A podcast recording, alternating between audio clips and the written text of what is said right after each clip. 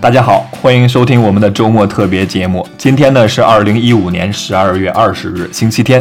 再有五天的时间呢，就是西方的传统节日圣诞节了。考虑到最近几年的圣诞节在国内的热度越来越高，本期节目呢，我也将和大家一起来聊一聊圣诞节的话题。说到圣诞节啊，很多人都会把它和崇洋媚外联系在一起。其实这么说呢，也不是没有道理。想想看啊，对于中国人最为看重的春节以及中秋节，估计已经没有多少年轻人明白这背后的含义以及习俗了。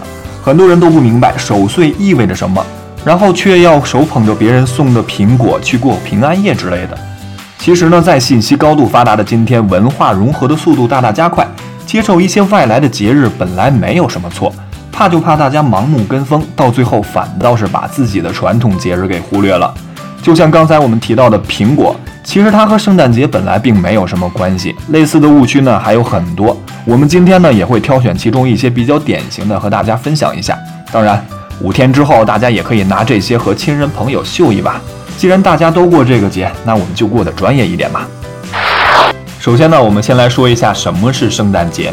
也许很多人会说呀，圣诞节不就是耶稣诞辰嘛？听上去确实呢很有道理，但其实啊真的不是这么简单。圣诞节呢又叫耶诞节，英文名呢是 Christmas，译名为基督弥撒，是西方的传统节日，而具体的时间呢是每年的十二月二十五日。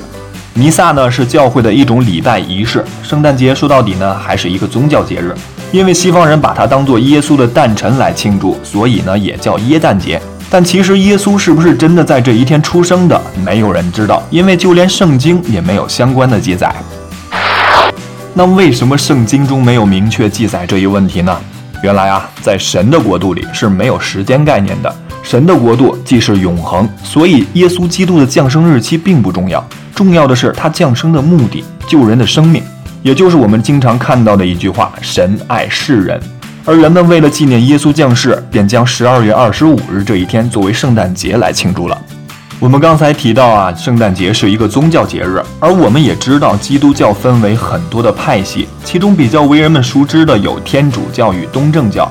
大部分的天主教堂呢，都会在二十四日的平安夜，也就是十二月二十五日凌晨举行子夜弥撒。其中一些教会呢，则会举行报佳音，然后在十二月二十五日庆祝圣诞节。当然，在这里呢，有一点是需要说明的：基督教的另一大分支东正教的圣诞节，并不是十二月二十五日，而是每年的一月七日。这一点估计是很多人都不知道的。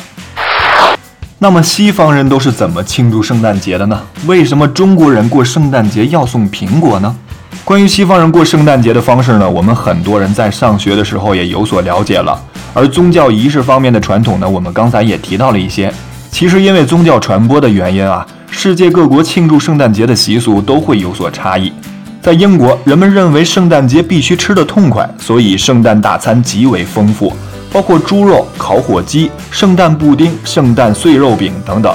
家里每一个人呢，也都会有一份礼物，连仆人也有。礼物呢，都会在圣诞节的早晨赠送给每一个人。在法国呢，人们在圣诞节前夕都要到教堂参加午夜弥撒。弥撒后，家人一同前往年长的兄姐家中团聚，共享圣诞餐，并分享一年来家中要事。偶尔有家人不和之事，也常因圣诞欢聚而尽释前嫌，言归于好。在爱尔兰呢，每个家庭在圣诞前夕都会将一支蜡烛或者灯放在窗门架上，表示欢迎圣婴降生。而在哥伦比亚，人们会以化妆舞会的形式来庆祝圣诞，每个人戴着假面具，尽量不被人认出。谁能认出最多的人，就可以得到相应的奖品。类似的圣诞习俗呢还有很多，我们就不挨个列举了。还是说回我们自己眼中的圣诞节。刚才说到我们为什么会在平安夜送苹果，据说啊，平安夜送平安果这个习俗是到中国才有的。在中国，人们把圣诞节平安夜的苹果当作是一种平安的代名词。于是，圣诞送苹果被当作是一种传统。人们在圣诞节时收到苹果，表示收到祝福，一年都会过得很好。其实呢，这和我们传统的压岁钱呢是有异曲同工之处的。而平安夜吃苹果的说法呢，大致有三个起源：有说是从中国大学生中流传出来的，也有人说是从港澳台留学生中流传出来的，还有人说是从卖苹果的小贩中流传开来的。至于哪一个更加可信，我们也已经无法考证了。但对于中国的很多普通人来说，一个苹果在十二月二十四日晚上就意味着平安，意味着祝福。这一点和其他国家的圣诞传统还是有相通之处的。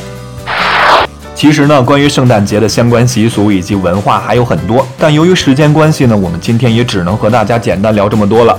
如果关于圣诞节或者是中国传统节日，大家有什么想要了解的话，可以通过评论的形式告诉我们，我们也将在后面的节目中为大家带来相关的介绍。好了，今天的科技下午茶特别节目呢就到这里了，感谢您的收听，我们下期节目再见。